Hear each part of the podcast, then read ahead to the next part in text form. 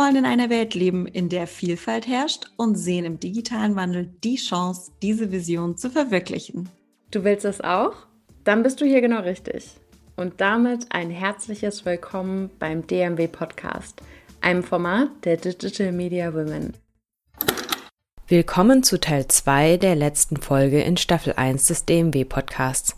Falls du Teil 1 noch nicht gehört haben solltest, empfehlen wir dir das explizit, damit du dem Gespräch besser folgen kannst. Viel Spaß beim Hören.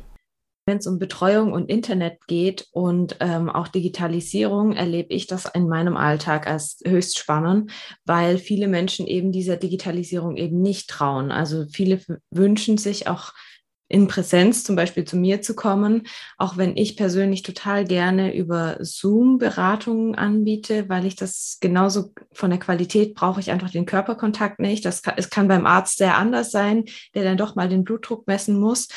Und da habe ich halt eben auch gesehen in diesen Folgen, dass es eben soziale Folgen der Digitalisierung eben haben kann. Und da fand ich die, die Folgen mit Michael Seemann mit den Plattformen unfassbar spannend. Denn in den letzten Tagen fand halt auch, fand halt eben, haben wir ja auch gemerkt, Plattformen und ihre Macht, also äh, dieses Metaverse, was dann halt äh, jetzt auch groß rausgekommen ist. Und im Zuge der Digitalisierung, was ich eben sehr spannend fand mit dem Vertrauen in Unternehmen oder in, in die Digitalisierung, da möchte ich dann nochmal auf das Thema von Christine Deger eingehen, nämlich das Thema Cyber Security die beiden Themenformen in Kombination fand ich unfassbar relevant, jetzt auch äh, mit aktuellem Bezug. Denn ich frage mich natürlich schon nach dem Thema rechtliche und soziale Folgen, wenn wir uns in unserem individuellen Alltäglichen schon viel zu wenig auskennen mit Sicherheit. Ne? Was hat das dann für, für Folgen für uns als Gesellschaft? Und wenn Plattformen wie jetzt zum Beispiel auch Facebook, ne, die eigenen Regeln haben, aber natürlich nicht nur Facebook, sondern alle anderen äh, Plattformen haben ja auch ihre eigenen Regeln, dann bekommt ja das immer mehr Relevanz, ähm, wie sie sich auch auf unseren alltäglichen ähm, Gebrauch auswirken, wie sie sich auf uns alle auswirken. Und da habe ich auch noch ein paar Fragen. Spürt ihr denn schon Auswirkungen von diesen Plattformen und wie sie sich auf euch auswirken, auf euren Alltag auswirken? Und wie sieht es bei euch da mit Diversität aus? Also merkt ihr da irgendwie in gewisser Weise schon Ausgrenzung oder nicht? Und äh, ja, das sind erstmal die zwei Fragen, die ich im ersten Schritt stellen möchte. Mm, also um jetzt mal äh, auf die, kurz auf die Fragen einzugehen, also Auswirkungen. Ähm, ich denke, wo es natürlich natürlich merkt man sehr viele Auswirkungen, einfach weil man natürlich, weil es immer mehr Plattformen gibt, die man halt nutzt. Und das war ja auch zum Beispiel eine Frage, die ich äh, den Michael damals äh, als erste Frage gestellt hat, auf wie viele Plattformen warst du heute schon unterwegs? Und äh, wenn man da sich das einmal quasi schon verdeutlicht, ne, man ist äh, auf Facebook, auf Twitter, auf all den Social Network, dann äh, bestellt man sich vielleicht online zu essen oder sonst irgendwie was. Also das heißt, da kann man schon am Tag relativ viel ähm, sich auf Plattformen bewegen, ohne dass man das vielleicht tatsächlich bemerkt. Das heißt, das dringt immer mehr auch in das Private ähm, rein, was natürlich aber eine direkte Aus Formuli äh, eine, eine direkte Ausprägung ist, die vielleicht, die, die ja auch viele Menschen gerade jetzt auch in der Corona-Krise oder auch in, ähm, äh, in anderen äh, oder unabhängig auch von Corona bemerken, ist natürlich halt auch, dass diese Verlagerung vom Digitalen ins Private sich immer mehr vermischt. Ne? Sei es, dass es, dass es, äh, dass man digital unterwegs ist bei der Arbeit, aber halt natürlich auch im Negativen, dass man ähm, dass der Hass im Netz zunimmt, ne? dass viel mehr Leute äh, quasi digital angegriffen werden, Shitstorms erfahren und das nicht nur im Internet stattfindet, was ja schon schlimm genug ist, sondern dass das teilweise dann halt auch ins, ins Private dann überschwappt, ähm, dass dann aus einer Mail ein Brief wird oder dass halt diese Angst, äh, dass äh, die Angst natürlich auch äh, im, im normalen Leben dann quasi stattfindet. Das sind, glaube ich, so Auswirkungen, ähm, die immer, die, die man halt stärker wahrnimmt. Und die zweite Frage habe ich jetzt tatsächlich gerade vergessen. Wie es da mit Diversität äh, aussieht in eurer, in eurer Wahrnehmung, wie ihr die Diversität auf den Plattformen wahrnehmt.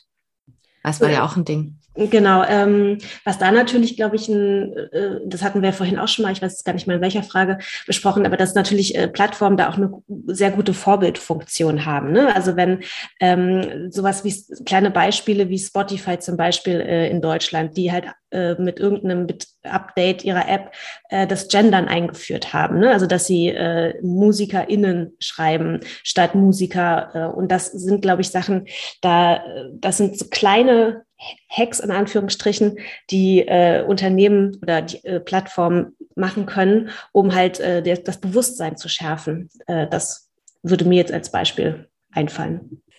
Ja, ich finde äh, im Gegenzug, äh, wir haben auch vorhin schon mal kurz über die äh, sogenannte Bubble gesprochen und da finde ich, ist die Gefahr der Plattform, dass man halt in so einen Tunnel gerät, Dadurch, also ich glaube, jeder, der Instagram nutzt oder auch Facebook, äh, hat mittlerweile schon geschnallt, äh, wie der Algorithmus funktioniert und dass man, wenn man ein bisschen länger bei einem Video bleibt oder einen Beitrag betrachtet, dann äh, auf einmal noch viel mehr von diesem genauen Thema angezeigt werden. Und da ähm, selbst rauszukommen, das vielleicht auch zu wollen, ist wieder so eine Form der Selbstreflexion ja, damit äh, fangen uns die Unternehmen natürlich auch und die Plattform, ähm, indem sie uns nur noch Dinge zeigen, die wir auch sehen wollen, wo wir äh, mehr lesen, wo wir länger draufbleiben. Äh, und da ist natürlich Diversität äh, total ja, am Fehlen. Und das finde ich kritisch, vor allem auch, dass die Plattformen ja am Ende auch die Macht haben, auszuwählen, ähm, wer uns beschallt, wer äh, angezeigt wird. Ich meine, gut, dass Trump jetzt gesperrt wurde äh, auf Twitter und Facebook, da sind wir wahrscheinlich jetzt alle nicht so traurig drüber. Aber das ist natürlich schon eine Ansage, wenn die großen Plattformen die Macht haben, einzelne Menschen zu sperren. Und äh, ja, da sollten wir uns schon Gedanken drüber machen, wie divers dann am Ende das ist, was wir zu sehen bekommen. Ich würde mir tatsächlich wünschen, einmal mehr Transparenz zu haben. Wohin werden Plattformen vernetzt? Wo geben sie Informationen hin? Das ist das, was Ariana auch gerade sagte. Ich glaube nicht mehr, dass ich eine freie Entscheidung fällen kann, wenn ich mich in solchen Medien bewege.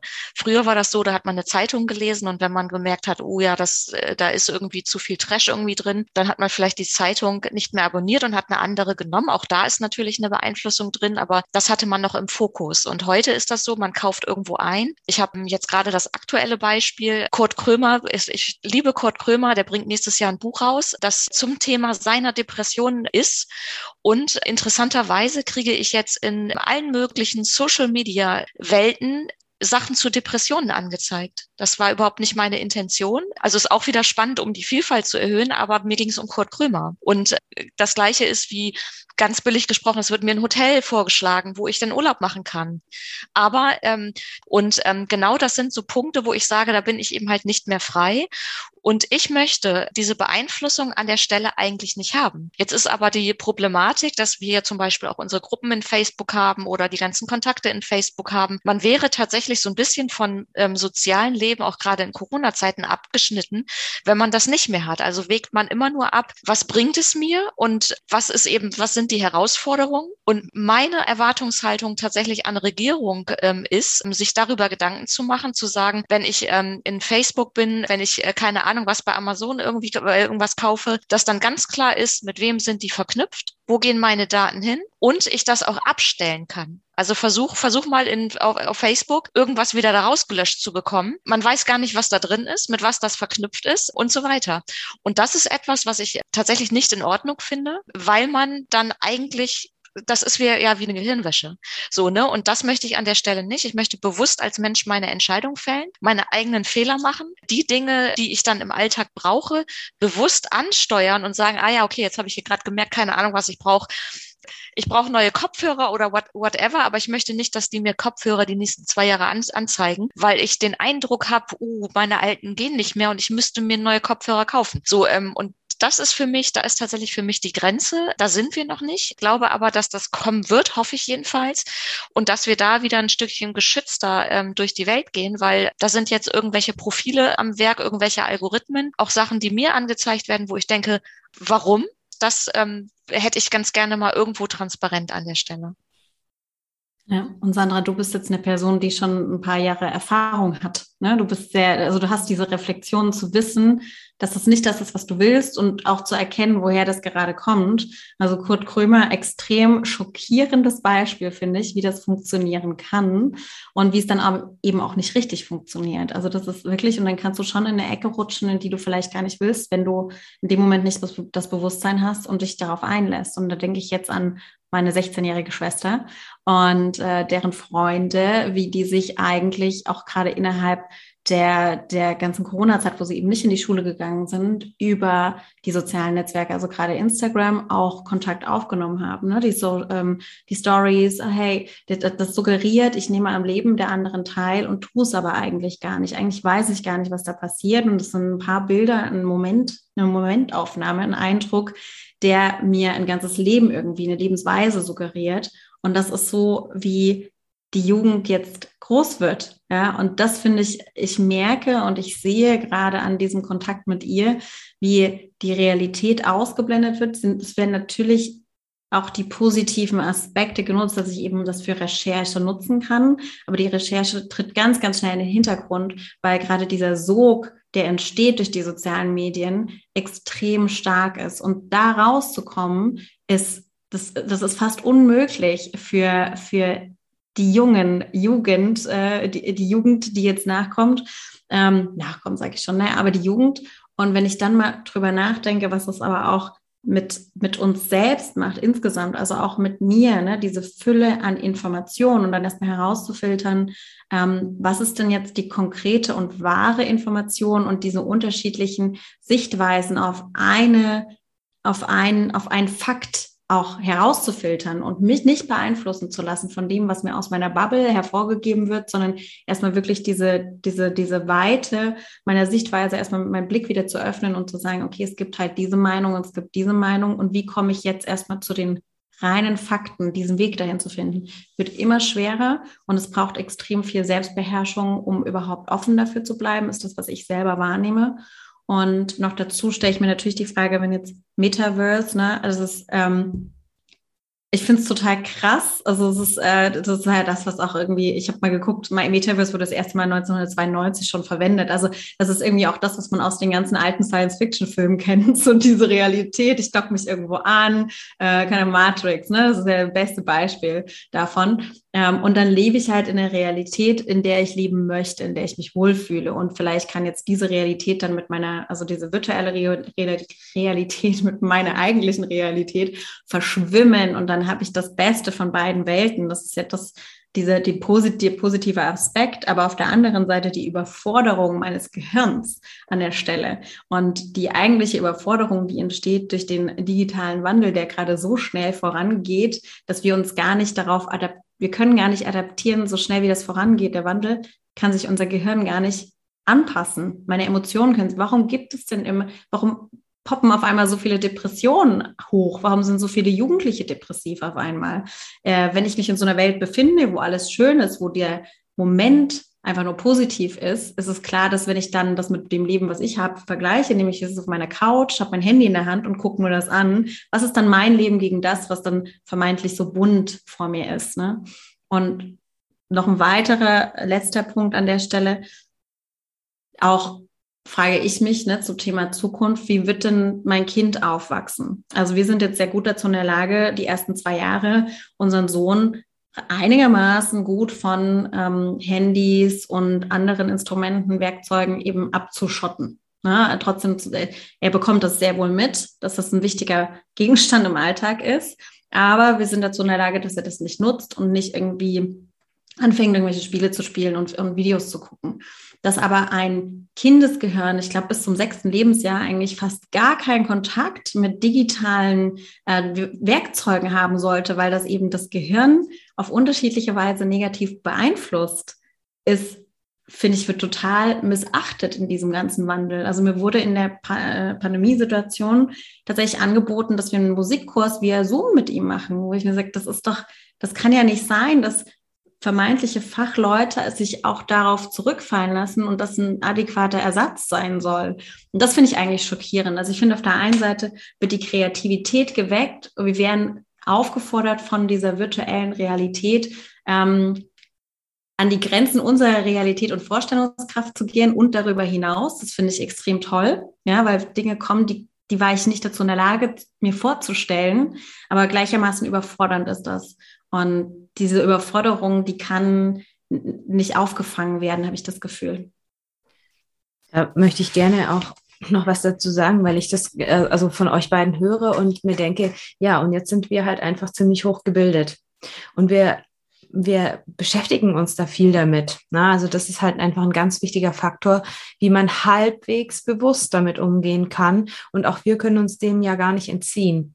Und was mir so erschreckend aufgefallen ist, äh, vor allen Dingen jetzt in dieser Krisensituation, dass eben Meinungsbildung über Internet und Algorithmen ziemlich, also eigentlich unmöglich ist. Weil wenn du einmal eine Meinung googelst, recherchierst, dann wird dir immer das Gleiche wieder ähm, gezeigt, immer extremer. Das hat man ja auch äh, in den letzten zwei Jahren über ähm, YouTube auch zum Beispiel ganz äh, klar gesehen, dass du, wenn du eine Meinung hast, dir wird immer mehr diese Meinung vorgespielt, dir wird nichts anderes mehr vorgespielt, so dass man sich auch über diese Videos immer mehr extremisieren kann.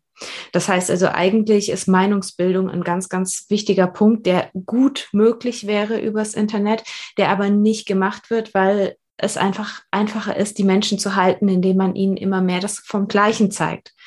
Und ich ähm, erlebe das auch immer wieder, man findet sich irgendwann in so einer Blase wieder. Und wenn man nicht bewusst selbst andere Anreize rein, äh, reinschießt, ja wirklich, es gibt keinen sanften Begriff, den ich da irgendwie nennen möchte, dann, dann bleibt man selber in so einer, in so einer Blase und versteht die anderen nicht mehr und hat kein Bewusstsein mehr dafür, dass Lebensrealitäten ja unfassbar unterschiedlich sein können. Und ich glaube, das ist eine Sache, die, die wir gar nicht mehr kontrollieren können, wie Sandra auch gesagt hat. Und ich ähm, finde es auch sehr beachtlich, dass äh, gerade dieser Meta-Konzern jetzt gar nichts dagegen tun will, obwohl es nachgewiesen ist, dass eben gerade junge Frauen psychisch sehr unter diesen sozialen Netzwerken leiden, beziehungsweise darunter leiden, wie sie von ihren Algorithmen gefüttert werden. Und das ist ja, also das könnte man ja durchaus verändern. Das wäre eine Möglichkeit. Da kann man was dagegen tun. Und ähm, ich möchte da auch ein bisschen zur nächsten Frage überleiten, aber gerne, wenn ihr noch Aspekte habt, dann erzählt es auch gerne auch Jana und Claire. Mir geht es darum, dass ich das Gefühl habe, dass unsere Politik wirklich nicht in diesem Jahrhundert angekommen ist, noch nicht mal in diesem Jahrzehnt. Ähm, Netzpolitik, Internetpolitik, solche Geschichten, also was den Datenschutz betrifft, da sind sie ja stets bemüht, aber also wir wissen ja alles, was das in der Arbeitssprache bedeutet. Ich habe so das Gefühl, da ist noch kein also ich erkenne keine Absicht, das besser zu reglementieren. Und das ist in der Folge, die Claire mit Michael Seemann ähm, gehabt hat, auch sehr deutlich klar geworden, dass es wirklich eine internationale Politik dafür geben muss. Und da sehe ich einfach noch keine ähm, Anstrebungen. Ich sehe da noch kein Bewusstsein dafür. Und also gerade Sandra, du hast ja schon mal angesprochen, was du dir wünschen würdest, aber gibt es auch von euch anderen Wünsche, die ihr da haben würdet? Also ich finde, man muss auch mal bei der Bildungspolitik direkt anfangen. Also ähm, was ihr sagt, ist alles richtig und ähm, man muss die Algorithmen auch kritisch sehen und kritisch hinterfragen. Aber ich glaube, im Grunde genommen müssen wir ja alle lernen, auch damit umzugehen. Also das fängt eigentlich bei dem Zweijährigen an und ähm, hört im Grunde gar nicht auf. Also hört wahrscheinlich auf, wenn wir irgendwann kein Gerät mehr benutzen. Und eigentlich müssen wir das, ähm, müssen wir auch eben lernen, dass die, diese Realitäten so nicht sind oder dass wir eine Lebensrealität haben, dass wir ständig was hinterfragen müssen. Und ich denke, auch wir sind vielleicht alle in der Lage, das zu tun, aber ganz viele sind es nicht. Und ähm, ich finde, dass da viel, viel stärker angesetzt werden muss. Also vielleicht auch wirklich schon im Kindergarten oder zu dem frühestmöglichen Zeitpunkt, wo Kinder mit Geräten umgehen und ähm, das eigentlich kontinuierlich weitergeführt wird. Und ich glaube, dass da natürlich ähm, Lehrerinnen, Erzieherinnen auch ganz viel Unterstützung brauchen. Genau, ich glaube, so die, die ähm, Schwierigkeit, die jetzt besteht, ist, das sind so die ersten zwei Generationen, die das so richtig extrem mitbekommen. Ne? Wir sind jetzt da in einem sehr starken Wandel, weil ja eine technologische Entwicklung aus dem Boden sprießt und eigentlich schon die nächsten zehn aber am selben Tag kommuniziert werden. Und das ist neu. Also, ne, ich bin jetzt in den 70er Jahren geboren. Wir hatten nichts bin ich ganz ehrlich, ne? Ich habe Internet, ähm, habe ich beim Abi zum ersten Mal eine E-Mail-Adresse bekommen. Wir hatten vorher ein C64, da haben wir drauf gespielt, so ein bisschen gedaddelt. Das war ganz cool. Nichtsdestotrotz ähm, haben wir eben halt aber auch noch neben unserem grünen Telefon gesessen und gewartet. Wenn jemand gesagt hat, er ruft um acht an, dann haben wir daneben gestanden und drauf gewartet. Kein Anrufbeantworter, nix. Und äh, ich glaube, wir haben noch gar keine Antworten auf die Probleme, die wir jetzt tatsächlich kriegen. Und das ist, da kommen wir so ein bisschen wieder zum, zum Anfang. Impulse setzen, was kann jeder Einzelne tun? Ansprüche und Erwartungshaltung an Politik stellen und auch einfordern. Und die Schwierigkeit, die ich tatsächlich sehe, weil ich auch auf einigen Veranstaltungen auch war, in denen solche Dinge diskutiert worden sind mit Nutzung von KIs, auch selbstfahrende Autos, äh, wie gehen wir damit um? Da ist es natürlich so, dass die USA und China da extreme Flanken bilden und in einigen der Ländern eben halt ganz klar ist, es ist uns eigentlich egal, wie es ethisch ist an der Stelle. Wir machen einfach mal. So, und die Herausforderung wird es ja sein, wie in, überall schon kommuniziert, wie stellt sich Europa da auf? Was für, also welche Rolle will es einnehmen? Dass alle anderen schon weg sind mit der Entwicklung, ist klar. Jetzt ist halt die Frage, wie gehen wir so mit solchen ethischen Sachen um? Und da bin ich sehr, sehr froh, dass wir in Europa leben, weil alles andere käme gar nicht in Frage. Also ich sag mal, Unfälle mit Todesfolge zu akzeptieren, nur weil man testet, mh, hm, kann man machen, KI durchlaufen zu lassen und eben halt genau diese Entwicklung zu haben, zu sagen, das wirkt auf unsere Kinder, das wirkt auf das Schönheitsideal unserer Kinder, auf das ist ja nicht nur, das ist ja nicht geschlechtsspezifisch, sondern es wirkt ja auf uns alle das ist schon eine, eine harte Nuss und ich drücke uns tatsächlich die Daumen und wir tun ja auch einiges dafür, dass sich da was ändert, auch jetzt im DMW mit ähm, Deutscher Frauenrat und Digitalisierungsbeauftragten und so weiter, die dann ja wiederum die Politik beraten, dann Spotlight hinzurichten und dann zu sagen, so, das ist was ganz Wichtiges, bitte macht etwas. So und im Kleinen kann ich nur von, ähm, von mir sagen, das ist das, was ähm, Jana gerade sagte, so der Umgang damit wir haben tatsächlich, oder zumindest jetzt in meiner Bubble, ähm, habe ich mit einer Kollegin auch dazu, äh, damit angefangen, Trainings zu geben, wieder sich bewusst zu machen mit dem Umgang von Digitalisierung, zu sagen, man sitzt Leuten gegenüber, mit denen spricht man ganz normal und dann hören die irgendwie ihre WhatsApp und dann sind die am, dann geht die Aufmerksamkeit sofort auf das Gerät und das gar nicht zuzulassen, das zu thematisieren und das wieder ähm, auch in Gruppen zu erarbeiten, weil bei dem einen ist es das, bei dem anderen ist es eine Einführung eines IT-Systems. Also ich bin großer Fan von der Digitalisierung, aber bitte mit dem Menschen und das wieder zu thematisieren. Was macht das? Ich kann E-Mails schlechter am Bildschirm lesen, ich mache mehr Fehler, damit muss ich umgehen lernen, das muss eine Führungskraft wissen, dass es so ist. Digitalisierung belastet mich einfach komplett anders im Arbeitsleben. Ich muss Multitasking machen. Ich habe eine ganz andere Aufgabenvielfalt. Ich habe ganz viele Schnittstellen zu anderen Bereichen. Ich muss ganz viel mehr kommunizieren. Da passiert viel mehr. Also es ist ein ganz anderes Arbeitsumfeld, in dem wir uns bewegen durch teilweise die Digitalisierung. Und da gilt es eben halt wieder mehr Angebote zu schaffen und das immer wieder in den Fokus zu rücken. So, ne, weil wir, wie gesagt, die erste Generation sind, die genau sich noch nicht dran gewöhnt hat. Das heißt, ich kenne noch die alte Welt und jetzt kommt so viel auf mich zu mit Webkonferenzen und der eine arbeitet mit dem Tool, der andere mit dem Tool, dann muss ich das berücksichtigen. Also ich werde langsam getrieben von, an Aufgaben von der Digitalisierung. Und da hätte ich ganz gerne wieder die Hoheit über mein eigenes Aufgabenfeld, über mein eigenes Handeln. Und da gilt es, sich abzugrenzen. Und ich glaube, das müssen wir tatsächlich wieder lernen, zu sagen, das machen wir bewusst, das lassen wir weg. Aber ah, wie hieß es denn noch, dieses Clubhaus? So, wo ich dann sage, war ich nie drin? Und ähm, das habe ich spurlos an mir vorbeigehen lassen, diesen Trend, äh, der ja sehr schnell wieder weg war, aber ähm, sich auch sehr, sehr bewusst wieder das in den Fokus zu rücken, dann selber zu entscheiden, was will ich, was will ich auch nicht, wie kann ich mein Umfeld mit Impulsen versorgen, er soll seine freie Meinung haben. Und genau das gilt es nachher wieder, also ja, für sich zu, zu erobern da möchte ich dann noch anknüpfen, weil wir haben unfassbar viele sehr, sehr wertvolle Sachen auch gesagt. Und ich glaube auch tatsächlich, dass äh, Politikberatung höchste Eisenbahn ist, dass die Politik dann auch in eine gute Umsetzung kommt. Also meines Erachtens nach auch international, weil die großen Plattformen, die sind einfach nicht weder deutsch noch national geprägt.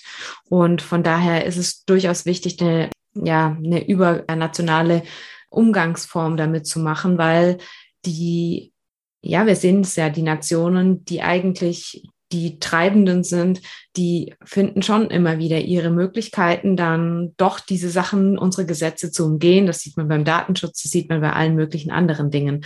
Von daher ähm, ist es da auch Zeit, mehr übernational zu machen, auch wenn wir schon an der Politik im, im Klima scheitern. Aber was wir auch, was mir eindrücklich gewesen ist, gerade im, in, der Folge, wie wir unsere ähm, Daten eben preisgeben, wie wenig Bewusstheit darüber ist, wie viel, viel, viel Verständnis eigentlich fehlt für das Thema Digitalisierung, für die Prozesse, die das sind.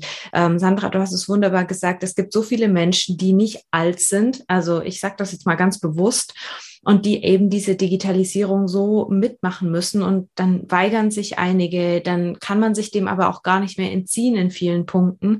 Und da ist mir aufgefallen, ähm, über die Folge mit ähm, Christine Deger, als es dann über Cyber Security ging, dass die meisten von uns eigentlich schon sehr schlecht aufgestellt sind, was das Thema Sicherheit ist, dass wir uns sehr schlecht verteidigen können im digitalen und virtuellen Raum und dass es eben doch nicht nur eine Sache der großen Konzerne ist, sondern dass es im, im Eigentlichen sehr, sehr deutlich auch um unsere privaten Daten geht und um unsere privaten Sicherheiten, was das Thema ähm, Digitalisierung betrifft. Also erst vor kurzem wurde ja wieder gezeigt, dass ähm, Gesundheitsdaten relativ schnell abgreifbar sind. Ne? Also das hat man ja innerhalb von kürzester Zeit auch gemacht. Wie soll das dann erst in zehn Jahren sein? Also wie seht ihr das und welche Lösungen sollten erarbeitet werden? Also Jana, deine Bildungspolitik, da muss ich sagen, das würde ich mir, glaube ich, echt wünschen, dass wir da auch mehr Bildungspolitik schon früh haben. Aber gibt es da Lösungen oder Ideen, die ihr auch seht oder habt ihr schon was erlebt, was eben in die Richtung geht?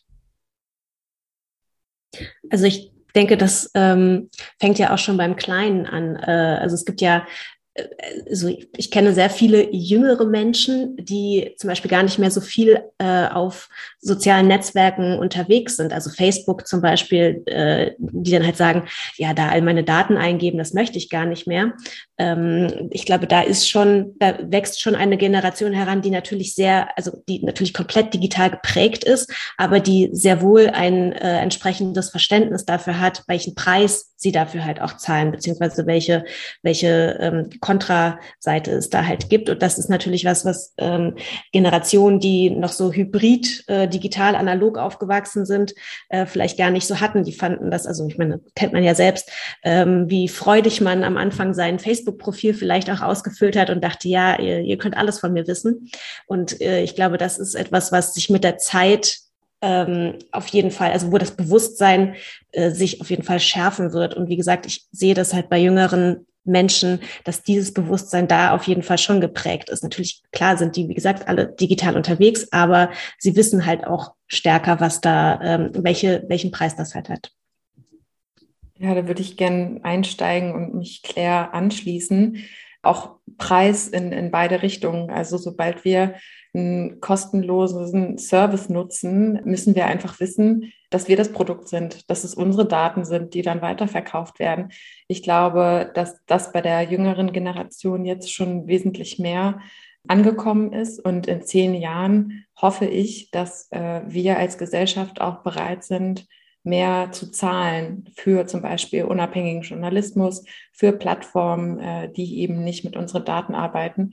Und ich glaube, da muss es eigentlich hingehen, dass nicht mehr alles kostenlos en masse verfügbar ist, äh, damit eben nicht diese Datenkraken am Ende äh, die Hoheit gewinnen und, und ähm, ja, wir noch einen Raum für uns haben, den wir auch bezahlen. Ich nehme das leider ein bisschen anders wahr als ihr zwei. Äh, ich habe nicht den Eindruck, dass das in der Generation nach mir jetzt explizit auch angekommen ist. Also ich habe nicht den Eindruck, dass so die 20er, äh, die Personen, die in den 20ern und jünger sind, die, dass das bewusst wahrgenommen wird, dass wir mit unseren persönlichen Daten Services zahlen. Ich habe eher den Eindruck, dass bewusst wahrgenommen wird, dass sie gerne die Daten, ihre persönlichen Daten einfach weggeben, damit sie die Services nutzen können und dass der Wert der Daten nicht bewusst ist und die Konsequenzen auch zum Teil bewusst ignoriert werden. Und wenn es darum geht, wie, was wünsche ich mir für in zehn Jahren? Ich wünsche mir, dass auf jeden Fall der Mensch mehr im Mittelpunkt rückt äh, in der Digitalisierung, dass gerade bei Digitalisierungsthemen, ähm, künstliche Intelligenz, Robotik, dass da tatsächlich auch der Mensch und was mit dem Menschen auf einer emotionalen Ebene äh, psychologisch auch passiert und wie er involviert werden kann, dass er da eher im Mittelpunkt ist als das Randgeschehen, was sich auf das, was digital sich verändert, eben anpassen muss. Also dass es nicht mehr darum geht, Digitalisierung wird vorangetrieben, äh, getrieben, künstliche Intelligenz. Ähm, und was dann mit mir als Person passiert, da, dafür bin ich dann verantwortlich und das kommt dann danach nachgelagert, wird diese Frage beantwortet. Also das wünsche ich mir, dass in zehn Jahren die Herangehensweise andersrum ist. Und ähm, ich wünsche mir vor allem, dass die Selbstverständlichkeit im Umgang mit den Daten, die Transparenz, ähm, eine digitale Gerechtigkeit äh, auch mehr in den Vordergrund rückt und dass das einfacher zugänglich ist. Und ja, keine Ahnung, also was, was da ist und der Geschwindigkeit, in der es gerade passiert, habe ich echt teilweise so ein mulmiges Gefühl. Ich freue mich drauf, aber es ist auch so ein bisschen mulmig. Und ja, ich bin total gespannt, denn ich denke schon, dass es viele, viele Chancen äh, bereithält und das gerade wir sehen ja das Momentum, was digital erzeugt werden kann durch Kommunikation, kann extrem groß werden, kann extrem schnell werden. Und da wünsche ich mir auch, dass in zehn Jahren äh, gerade Themen wie eben gleichberechtigte Teilhaben habe, äh, auch im digitalen Raum nicht mit Shitstorms belohnt wird, sondern tatsächlich das Momentum vorangetrieben wird und einfach die Reichweite, die dadurch genutzt werden kann, auch ja, in den Vordergrund rückt. Darf ich kurz fragen, was du mit digitale Gerechtigkeit gemeint hast? Ja. ja, das ist natürlich auf vielen Ebenen. Also ich habe in erster Linie erstmal gemeint, digitale Gerechtigkeit, insofern, dass wir uns digital gleichermaßen verhalten mit Respekt zueinander, dass auch ähm, gerade eben Shitstorms oder äh, ja die Effekte, die natürlich passieren, indem ich mir in der digitalen Welt Bilder von Personen, Moment, diese Momentaufnahmen, die ich vorher schon erwähnt hatte, wenn ich mir die zu gut äh, zu Gemüte ziehe, dass mir dann auch das Leben ungerecht vorkommt. Und das hat natürlich wieder was mit Transparenz zu tun, dass aber auch unterschiedliche Personen einfach gerecht behandelt werden, unterschiedliche Personengruppen gleichermaßen hervorgehoben werden und nicht durch einen Algorithmus auch benachteiligt werden. Ne, da sind wir auch wieder beim Thema, wie wenn ein Bias ist. Es wird von Menschen wird programmiert und die Menschen sind nun mal beeinflusst ob bewusst oder unbewusst. Und dieses, diese Beeinflussung wird natürlich dann auch im Code reflektiert. Eine Frau programmiert anders, entwickelt anders als ein Mann. Und das ist auch eine Art der digitalen Gerechtigkeit. Und ich glaube, die, die letzte Ebene ist natürlich die digitale Gerechtigkeit, ist der Zugang zu digitalen Geräten und zu auch digitaler Bildung.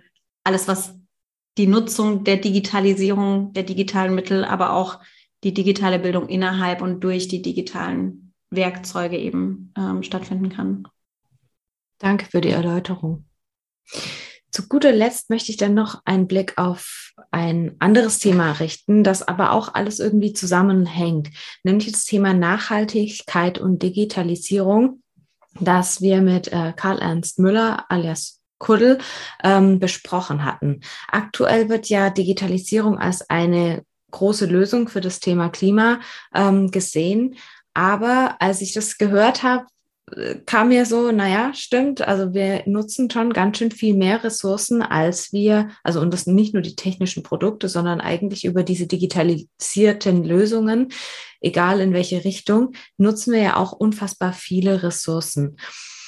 Also da stelle ich mir die Frage und auch, auch an euch die Frage, wird auch hier eigentlich mehr nach Vielfalt gefragt dann unterm Strich? Oder müssen sich dann die großen digitalen Firma, Firmen mehr auf Nachhaltigkeit ähm, spezialisieren? Was denkt ihr denn da? Denn wenn wir jetzt mal gucken, es gibt ja ganz große Riesen, die ihre Server dann irgendwie aufgestellt haben. Aber wenn ich mir die Folge anhöre, dann scheint das ja nicht so eine gute Lösung zu sein. Ja, ich glaube, zum Thema Nachhaltigkeit, ähm, wie das jetzt auch in den vergangenen Jahren schon so ein bisschen ähm, in Richtung Corporate Social Responsibility war, äh, wird es ein Aushängeschild sein ähm, für verschiedene Ebenen, für Kundengruppen, äh, aber auch für äh, Bewerbende, die äh, sich ein Unternehmen aussuchen und das Unternehmen dann selbst ähm, gucken, okay, wo in meiner Wertschöpfungskette kann ich äh, Nachhaltigkeit betreiben, dass das Bewusstsein dafür da ist. Man kann sich ja auch offiziell zertifizieren lassen, man kann sich Beratung einholen, ähm, wie man nachhaltiger wirtschaften kann zum Beispiel auch oder auch ja, dann in Richtung Nachhaltigkeit ähm, Papier einsparen, was auch immer, Serverkosten etc. Ähm, ich glaube, dass es eher erstmal so funktionieren wird, dass es dann ein USP ist für Unternehmen, ähm, sich nachhaltig darzustellen, ähm, bevor wahrscheinlich leider erst dann die Regularien aus der Politik vielleicht kommen, dass bestimmte Unternehmen ähm, so und so handeln müssen. Wahrscheinlich muss der Markt das dann äh, erstmal bilden. Ja, ich sehe da allerdings ähm, auch so ein bisschen die Gefahr, dass es da, dass viele Unternehmen das halt auch als ähm, ins sogenannte Greenwashing verfallen. Also dass sie sich damit ja nach außen ähm, sehr nachhaltig und äh, das halt als diesen USP halt besonders hervorheben, ist aber dann, wenn man es genauer betrachtet, eigentlich tatsächlich gar nicht ähm, sind. Das sieht man ja äh, inzwischen auch schon relativ häufig. Äh, ich meine These ist, dass es da tatsächlich äh, stärkerer Regulierungen bedarf, weil so wie es aktuell ähm, sich anfühlt, sind all die digitalen Prozesse beziehungsweise all die digitalen Ressourcen, ähm, die, die anfallen, noch on top zu den Ressourcen oder zu den Verbrauch, Verbrauchswerten, die es halt eh schon gibt, ohne dass etwas äh, digital läuft. Und deswegen muss man halt schauen, ähm, wie man das am besten regulieren kann. Ähm, und da ist, glaube ich, da sind, glaube ich, stärkere Au Außenreglementierungen gefragt. Ja, das ist ja auch durchaus ein Thema, was schon seit Jahrzehnten eigentlich interessant ist. Also ich habe in einem Textilunternehmen gearbeitet, meine Lehre da gemacht und auch da haben zum Beispiel Versandhändler ja schon nachweisen müssen, wie nachhaltig sie produzieren. Die Frage ist immer, inwieweit man das kontrollieren kann. Und das ist so ein bisschen Fluch und Segen. Die Digitalisierung kann da ja unterstützen, solche Prozesse tatsächlich digital transparent abzubilden, wenn sie denn richtig gemacht werden und richtig aufgesetzt werden. Und das wird eben halt die Herausforderung sein. Und ich sehe das genauso zu sagen, es ist ein, es könnte ein USP sein, wenn es denn tatsächlich auch, ich sag mal, real ist. Ich glaube tatsächlich, das ist, ähm, das ist nur meine Einschätzung. Auch die ist weder richtig noch falsch, ist tatsächlich immer der Verzicht. Also ich glaube, wenn ich irgendetwas durch etwas anderes ersetze, egal was es ist und egal wie toll es am Anfang aussieht, tut es, glaube ich, der, der Umwelt beziehungsweise der Nachhaltigkeit nicht gut. Man denkt da an diese äh, Pappverpackungen beim Coffee to go, die Mehrwegbecher, wo man auch festgestellt hat, die kommen gar nicht mehr in den Kreislauf zurück. Also da hat man sozusagen das eine durch das andere ersetzt, aber eben halt nicht komplett das Durchdachte. Und ich glaube, da gilt es, pfiffige Ideen zu schaffen und wieder mehr in das Bewusstsein zurückzufinden, dass wir vielleicht dann auch mal einfach auf das eine oder andere verzichten müssen ne, und auch wollen. Und ähm, genau, und ich ähm, würde mir wünschen, dass da tatsächlich ein bisschen der Weg hingeht, da auch wieder bewusster zu machen und dann zu entscheiden, wie will man da jetzt vorankommen als Unternehmen. Und natürlich sind Reglements von der Politik da gut. Manchmal ist das Reglement schon nicht das Richtige. Von daher ähm, bin ich mir sicher, dass da noch einiges passieren wird und wir da hoffentlich als Menschen in die richtige Richtung kommen. Dafür sind ja auch die jungen Generationen jetzt auf die Straße gegangen und ähm, von daher erhoffe ich mir da ganz viel von. Sandra, was du sagst mit den, mit den Mehrwegbechern. Aber zumindest gibt es andere Länder, die, die haben das eben weitergedacht. Die haben nämlich diese ähm, ich meine, es war aber auf Mallorca tatsächlich, die haben diese Pfandbecher, die kannst du da direkt äh, in einen extra Mülleimer zurückwerfen. Und das ist neben dem Mülleimer und das wird dann direkt eben wieder in diesen Kreislauf zurückgebracht. Dann kriegst du halt deinen Euro vielleicht nicht zurück. Wobei ich meine, in einem anderen Land kriegst du dann auch deinen Euro sogar zurück. Also es ist tatsächlich mit diesem Recycling-Thema äh, ist weitergedacht. Und ich finde, das ist so ein wichtiger Punkt, ähm, sich nicht auf dem Fortschritt, in dem wir uns befinden, damit auszuruhen und zu sagen, okay, oh, das hat jetzt nicht funktioniert, jetzt muss was Neues her, sondern das zu nehmen, was wir haben und das weiterzuentwickeln, hat ja auch was mit Nachhaltigkeit zu tun. Ne? Nicht immer alles direkt neu zu erfinden, sondern weiterzudenken. Was ich einen ganz großen Punkt finde, ist generell bei mir eine hohe Berührungshürde oder ja, weiß nicht, Berührungshürde das richtige Wort ist, aber eine Hürde, ähm, dass ich das nicht gut fassen kann, was es im Rahmen der Digitalisierung tatsächlich für die Umwelt bedeutet. Ne? Also so eben dieser Punkt, ich glaube, Ariane hat es gesagt mit dem Thema ähm, Kamera aus, hat, eine ein, hat einen Einfluss auf Nachhaltigkeit. Auf, das ist eine nachhaltige Entscheidung. Und das ist für mich ein Thema, was mir nicht so bewusst und natürlich da, was bei mir nicht so bewusst und natürlich da ist. Das ist bei mir tatsächlich ähm, im privaten, in dem realen Leben, nicht im digitalen. Es ist einfacher greifbar und es ist präsent mittlerweile. Ähm, aber gerade in diesem Bereich ist es das noch nicht ausreichend. Und da das Bewusstsein einfach zu stärken, ich denke, auch da gibt es ja in Unternehmen mittlerweile auch Abteilungen, die geschaffen werden, die sich genau mit Nachhaltigkeit auch be beschäftigen und wie Unternehmen auch nachhaltig agieren können. Und oder fordere ich mehr oder weniger, dass das, diese Entwicklung auch vorangetrieben wird und dass da das Bewusstsein eben gerade für, im, für den digitalen Raum auch nochmal hervorgehoben wird.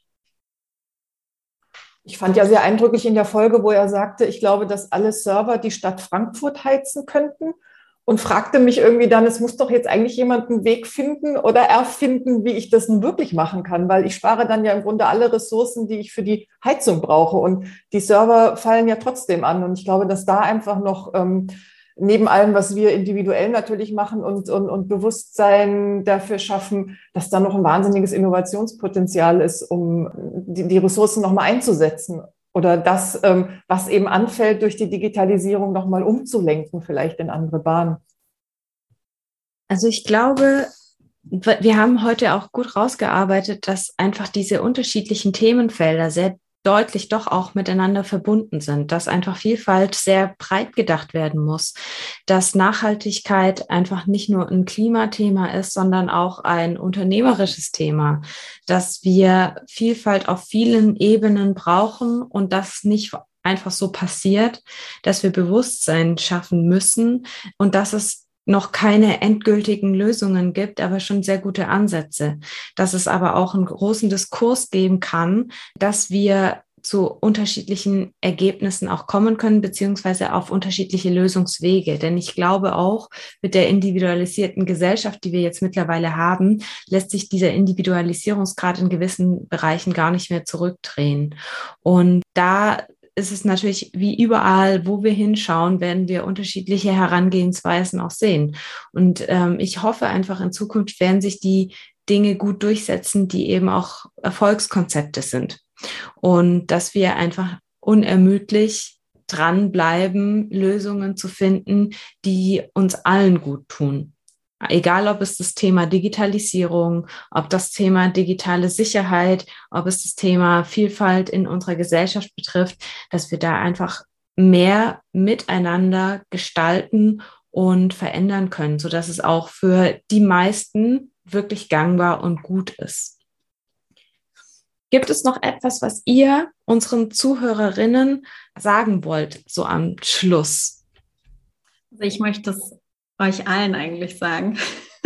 Vielen Dank. Ich fand diese, diese erste Staffel und den Podcast einfach riesig. Ja, also es ist so auch wieder da, die Vorstellungskraft von mir war, war irgendwie da. Ich hatte eine eigene Erwartungshaltung für den Podcast und ich glaube, das hatte jeder auch in der Runde. Aber was dann daraus gemacht wurde und dass so viele Köpfe ihren eigene, ihre eigene Sichtweise hier, also insgesamt sechs Köpfe ihre eigene Sichtweise mit beigesteuert haben, eigene Themen beigesteuert haben. Dadurch ist der Podcast einfach auch an Diversität gewachsen. Und äh, das finde ich extrem schön. Mir geht das Herz auf, dass wir mit der Message dazu in der Lage sind, irgendwie ähm, auch mehr Menschen zu erreichen da draußen und genau diese Themen eben nach draußen bringen können und nicht nur bei uns im Netzwerk äh, einfach bleiben, sondern wir öffnen, wir öffnen das und wir bringen das da raus an die Welt. Und mir hat das sehr, sehr viel Spaß gemacht und ich finde das riesig, dass wir gemeinsam so ein Projekt gewuppt haben. Ich glaube, da können wir uns alle nur anschließen, äh, nur für die äh, Zuhörenden. Wir äh, sehen uns ja per Video und alle nicken äh, mit dem Kopf und stimmen zu. das heißt, ja, ich glaube, das, das sehen wir alle so. Wir machen das ja alle tatsächlich ehrenamtlich. Wir haben weder irgendwelche Werbeeinnahmen noch irgendetwas anderes. Das heißt, ähm, hier haben sich eine kleine Gruppe an Menschen getroffen, die aus unterschiedlichsten Gründen diese Leidenschaft, diese Themen jetzt voranbringen zu wollen, sei es irgendwie auch nur einen Podcast zu machen, zu gucken, wie geht das, als auch Netzwerke angesprochen haben für die Inhalte. Das zeigt auch, dass der Mensch durchaus in der Lage ist und äh, das auch äh, motiviert ist, tatsächlich was zu verändern. Das zeigt ja auch, dass wir da was tun können. Und ähm, ich bin sehr sicher, dass gerade bei den Digitalthemen der Mensch in der Lage ist, sich auch hier anzupassen. Es wird ein bisschen dauern. Es ist jetzt viel, was auf uns zukommt. Aber wir haben so viel Kompetenzen. Wir haben so viel gesunden Menschenverstand. Wir sind so vielfältig in unseren Netzwerken, in unseren Kooperationen in Deutschland, in Europa, auf der ganzen Welt, so dass ich mir ziemlich sicher bin, dass daraus was Gutes entstehen kann, egal wo der Weg jetzt hinführt. Sehr schöne Abschlussworte von euch. Ich danke euch auch allen recht herzlich, dass wir so gut als Team zusammengearbeitet haben, auch dass die Arbeit so umfangreich sie auch war, dass sie eben immer zu guten Ergebnissen geführt hat. Also, und ich möchte den ZuhörerInnen, die jetzt diese Folge wirklich zum Ende gehört haben, auch ans Herz legen, sich auch gerne die DMW anzugucken. Die Digital Media Women sind auch offen für andere Geschlechter. Das möchte ich hier auch nochmal ganz explizit äh, benennen. Wir sind ein inklusives Netzwerk und offen für alle. Wir stehen für Diversität und äh, schaut euch einfach unsere Webseite an, schaut euch auf unseren unterschiedlichen Kanälen unsere Sachen an, die wir eben senden. Und wenn du dich berufen fühlst, dann komm doch einfach vorbei. Nimm Kontakt auf zu den einzelnen Frauen in den Quartieren oder ähm, melde dich einfach bei uns. Wir sind froh über jeden Mitdenkenden, der da irgendwie noch draußen ist und auch hier über alle Kompetenzen oder eben auch alle Nicht-Kompetenzen, sondern Interessierten und Enthusiasten sind wir total dankbar und freudig.